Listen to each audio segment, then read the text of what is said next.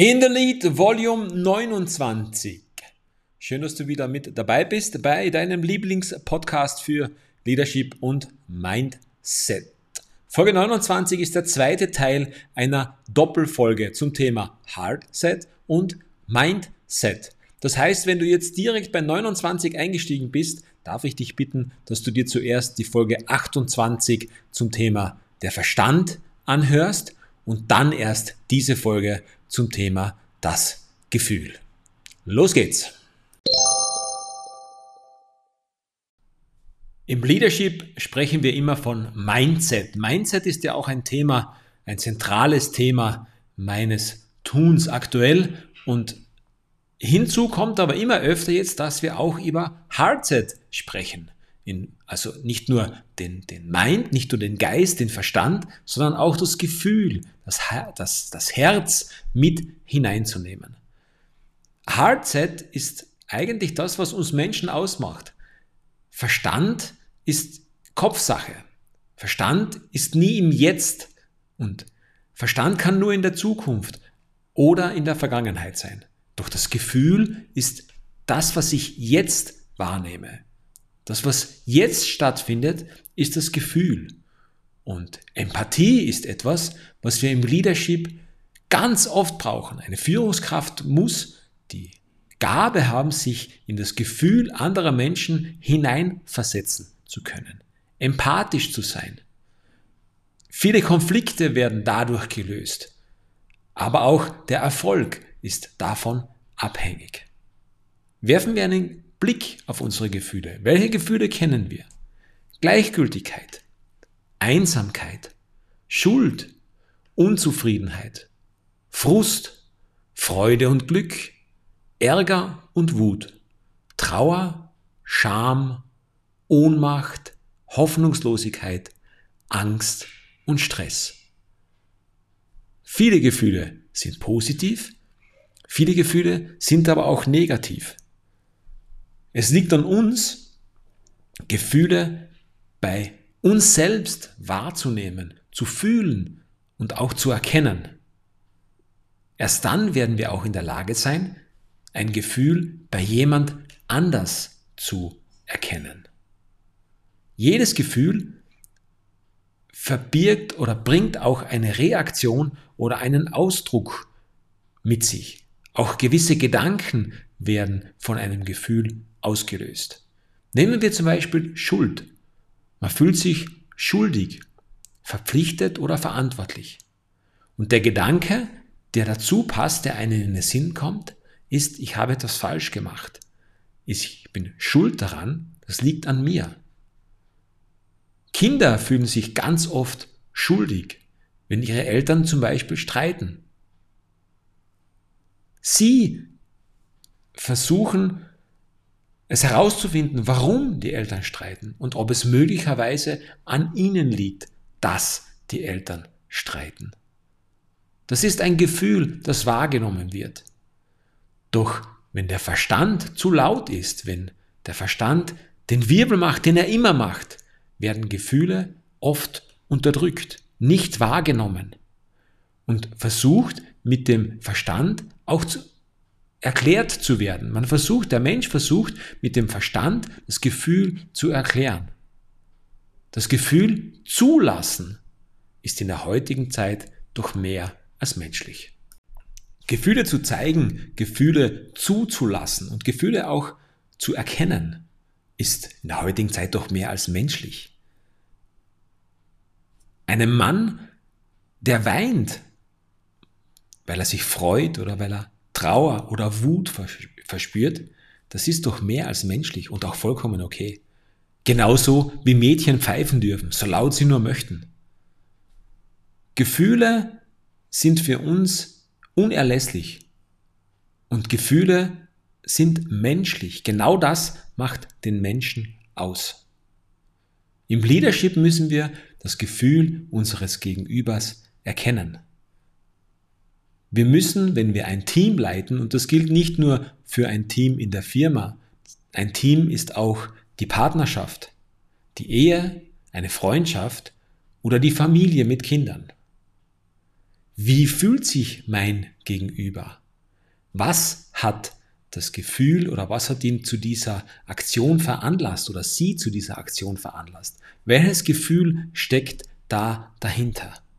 Wenn ich das erkenne und im ersten Moment vielleicht nicht gleich auf alles eine Antwort habe, in einer Konversation, in einem Gespräch, in einem, in einem Konflikt, kann ich mir bewusst werden, welches Gefühl das ist.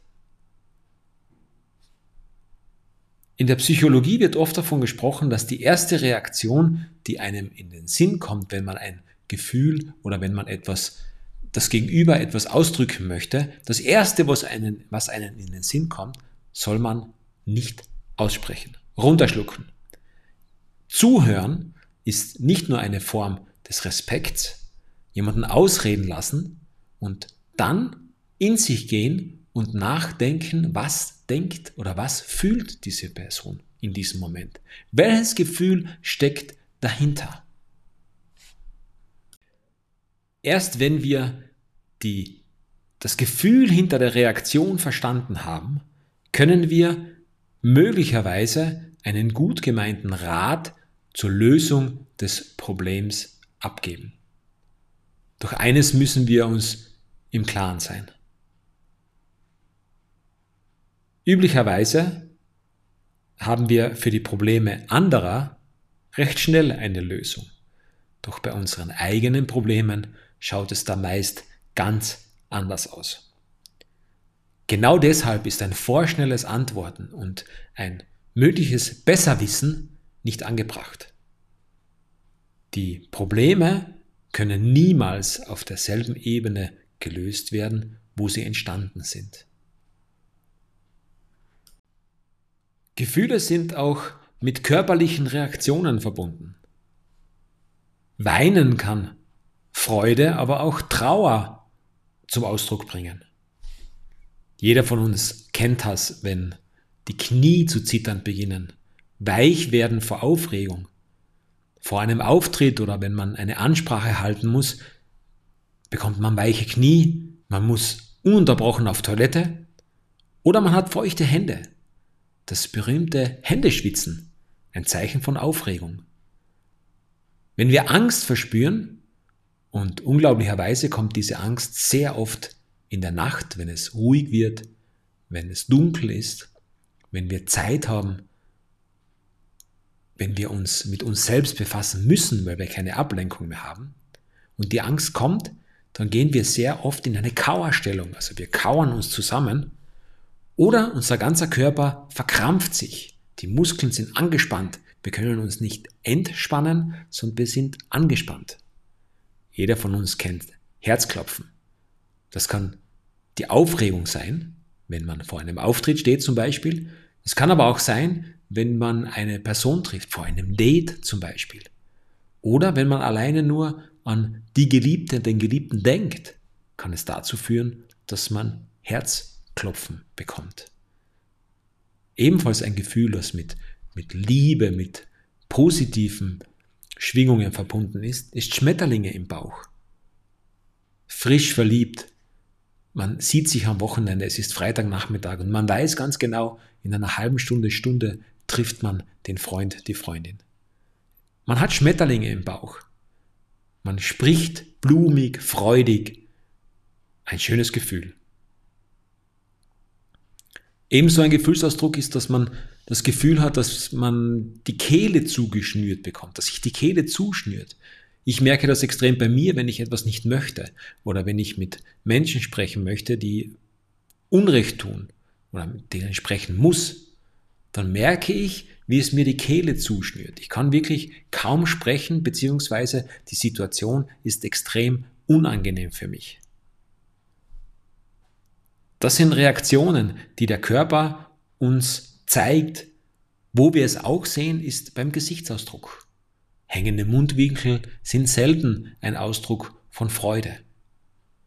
Und während wir am Handy Tage viele, viele Emojis verschicken, die lächeln, die zwinkern, die grantig, die lachen, irgendwelche Gesichtsausdrücke haben, so haben die Webcams in unseren Geräten lange erkannt, welchen Gesichtsausdruck die Person gerade hat, die vor einem sitzt.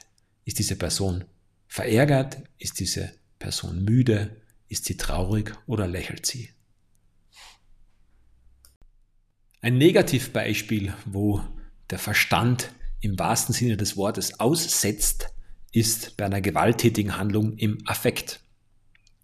Der Verstand bzw. die Vernunft hat dort keinen Einfluss. Die Wut besiegt in diesem Moment den Verstand und die Vernunft. Alle Konsequenzen, alles, was danach folgt mit Strafe, mit eventuell sogar Gefängnis, wird in diesem Moment ausgeblendet. Im Affekt wird gehandelt, schnell gehandelt. Im Nachhinein kommt eventuell die Reue, im Affekt gehandelt zu haben. Sehr oft gibt es vor Gericht die gewalttätigen Handlungen im Affekt, die dort behandelt werden. Als positives Beispiel für die pure Emotion ist Adrenalin. Extremsportler, die mit ihren Skiern todesmütig den Berg hinunterheizen oder mit ihren Mountainbikes unglaublich schmale Wege durch den Wald in einem Höllentempo hinunterfahren. Oder Klippenspringer, die sich von, von 30, 40 Meter hohen Klippen mit zwei, drei Saltos und Schrauben hinunterstürzen. In dem Moment gibt es nur das pure Gefühl. Keiner dieser Athleten und Athletinnen kann in diesem Moment über die Konsequenz, über das mögliche Verletzen nachdenken. Da gibt es rein die Emotion. Sobald sie diese emotionale Ebene verlassen und darüber nachdenken, was sie da gerade machen, ist es vorprogrammiert, dass sie sich verletzen. Dann wird es gefährlich. In der westlichen Welt sind wir sehr oft verkopft eine verkopfte Gesellschaft. Wir denken viel nach, wir sind sehr vernünftig. Die asiatische Kampfkunst und die asiatischen Religionen lernen uns, im Jetzt zu sein, zu fühlen, unsere Gefühle zu kennen, zum Ausdruck zu bringen.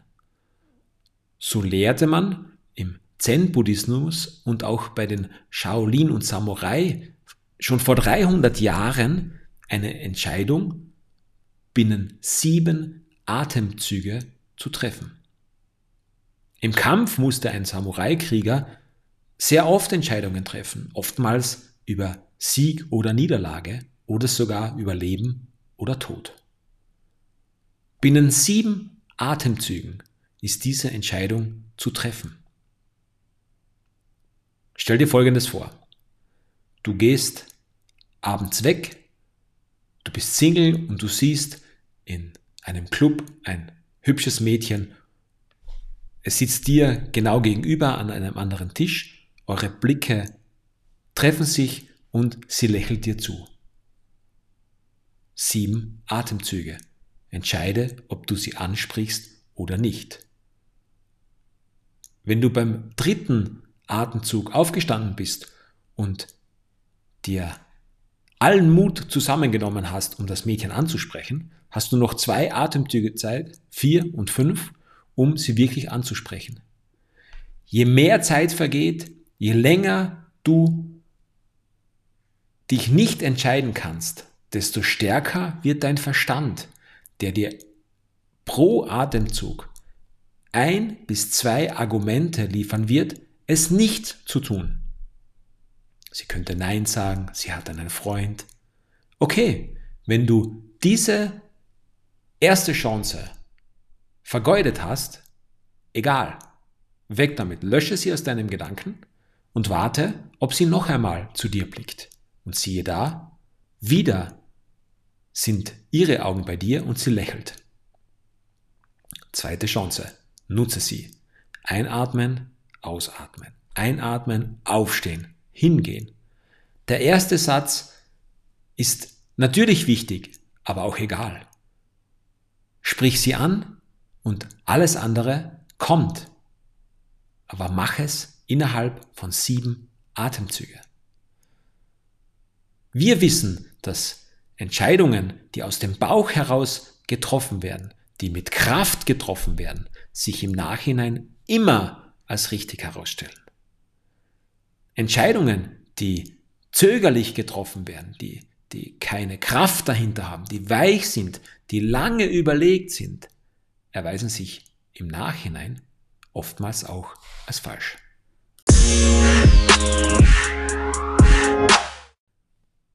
Ein positiv behaftetes Gefühl ist Freude, Glück, das sind positive Gefühle. Demgegenüber stehen viele negative Gefühle wie Ärger, Wut, Trauer, Scham, Hoffnungslosigkeit, Angst, Gleichgültigkeit, Schuld, Unzufriedenheit, Frust. Es liegt an uns, uns zu entscheiden, welche Pflanze, welches Pflänzchen wachsen soll, welche Pflanze wir hegen und pflegen und regelmäßig gießen werden. Ist es die Angst? Ist es die Unzufriedenheit, der Frust oder ist es Freude und Glück? Wohin kann Freude und Glück wachsen? Bis ins Unermessliche. So wie Gesundheit ebenfalls. Doch wir müssen Geduld haben. Wir müssen schauen auf unser Pflänzchen. Wir müssen es pflegen. Und wir müssen wissen, dass das Gras auch nicht schneller wächst, nur wenn man daran zieht. Viele Unternehmerinnen und Unternehmer stellen sich aktuell genau die Frage, wie fühlt es sich denn an? Wie fühlt es sich an, was ich gerade mache? Mein Tun, meine Firma, mein Umfeld, die Leute, mit denen ich arbeite. Wie fühlt es sich an? Warum mache ich das Ganze? Weil ich es immer schon gemacht habe? Weil es meine Eltern gemacht haben? Weil der Betrieb schon da war wie fühlt sich die Arbeit in meinem Betrieb an? Habe ich Selbstrealisation? Kann ich mich entfalten? Genauso gibt es Dienstnehmer und Dienstnehmerinnen, die sich diese Frage in ihrem Job stellen. Wie bin ich in meinem Job aufgehoben? Gibt es die Wertschätzung, die ich benötige, den nötigen Respekt innerhalb meines Umfeldes in der Firma? Kann mein Arbeitgeber, mein Chef, meine Chefin mir diesen Respekt, diese Wertschätzung überhaupt entgegenbringen? Wo möchte ich hin? Möchte ich das bis zu meiner Pension machen? Wie fühlt es sich an? Wäre es nicht wunderbar, wenn wir mehr fühlen könnten? Wie wäre die Welt, wenn wir mehr Gefühl in unserer Welt hätten? Sie wäre eine, eine warmherzige, eine schöne, ein freundlicher Ort. Natürlich wird es Probleme geben, aber das wissen wir. Es gibt für jedes Problem die dazu passende Lösung. Nur wenn wir wollen, dann finden wir auch zu jeder Lösung das dazu passende Problem.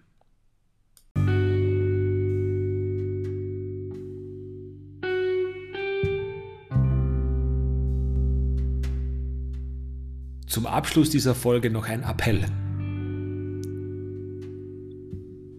Wir dürfen fühlen. Es ist gut, dass wir fühlen, Gefühle zulassen und die Gefühle anderer zu erkennen, zu respektieren. Die Welt ist eine schönere. Wir alle fühlen uns besser, wenn wir Gefühle zeigen können. In diesem Sinne, Fühlt es sich gut an? Danke, dass du mit dabei warst. Folge 29 von In the Lead. Bis zum nächsten Mal. Bleib großartig.